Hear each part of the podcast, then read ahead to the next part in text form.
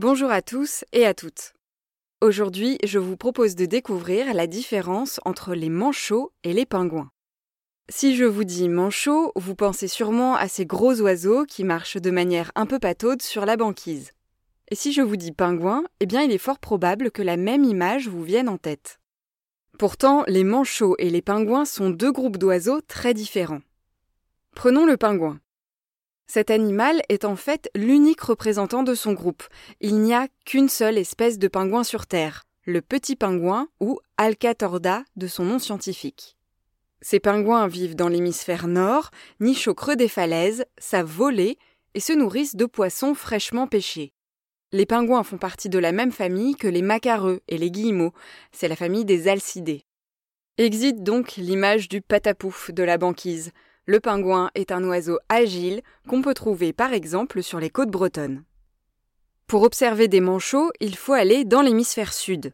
Nous voici donc sur la banquise avec de gros oiseaux qui marchent des kilomètres, glissent sur le ventre, réchauffent d'adorables petits poussins entre leurs pattes et sont même des héros de films.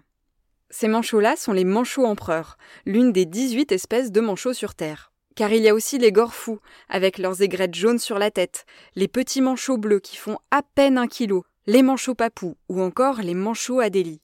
Alors vous l'aurez compris, il est relativement facile de faire la différence entre un manchot et un pingouin. Mais alors d'où vient cette confusion?